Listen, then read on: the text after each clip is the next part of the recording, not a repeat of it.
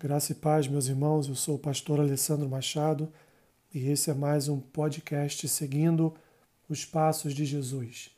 Estamos no sábado, sábado esse que podemos chamar de sábado de tensão.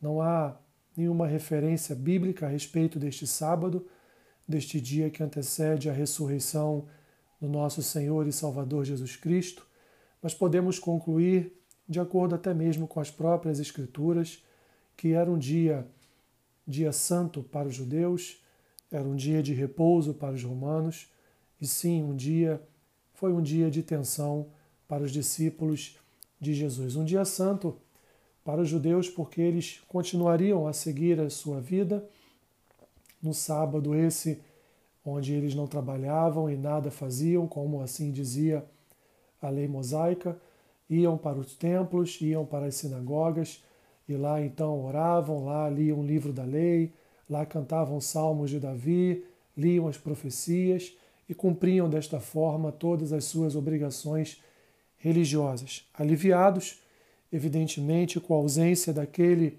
que para eles era o perturbador, o homem que atrapalhava as suas vidas religiosas.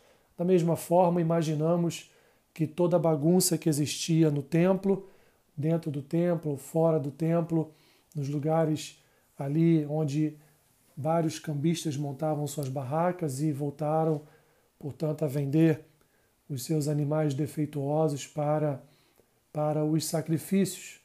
Um dia, portanto, normal para o povo judeu, um dia, um sábado, como qualquer outro sábado.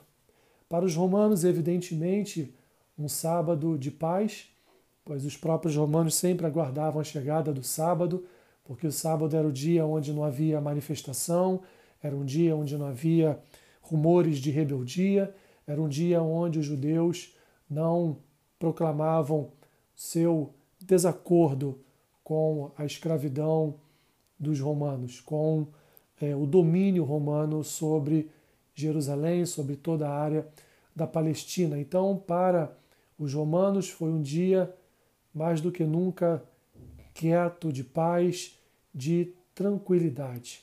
Mas, terminando aqui esse podcast para os discípulos, não foi um dia tão tranquilo assim, porque, da mesma forma que Jesus havia sido morto através da crucificação, eles agora imaginavam, reunidos em Jerusalém, imaginavam que seriam os próximos, porque todos reconheceriam que eles eram os discípulos de Cristo e, portanto, para que entre eles não surgisse mais nenhum outro tipo de Jesus que viesse a ocasionar perturbação na religiosidade do judaísmo em Jerusalém, eles então estavam temerosos de serem caçados, de serem presos e também passarem por todo o processo de humilhação e dor de Jesus.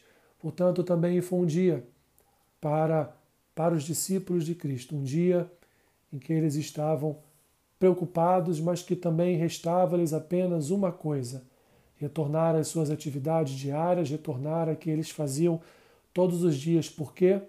Porque eles haviam se esquecido das palavras de Jesus que, por algumas vezes, ministrou a eles que era necessário que o Filho do Homem fosse a Jerusalém e ali fosse preso, julgado, condenado e crucificado, para que então ao terceiro dia viesse e ressuscitasse para trazer sobre o seu povo novidade de vida e salvação eternos. Portanto, haviam se esquecido desta palavra e estavam tentando retomar as suas vidas, mas com medo do que poderia lhes acontecer. Que nós, neste sábado, não venhamos a nos distrair, porque amanhã, domingo, nosso Senhor ressuscitará e trará sobre nós novidade de vida e trará sobre nós aceitação de Deus do seu sacrifício e consequente vida eterna com Ele. Que Deus te abençoe rica e abundantemente. Assim terminamos o sábado. Amém.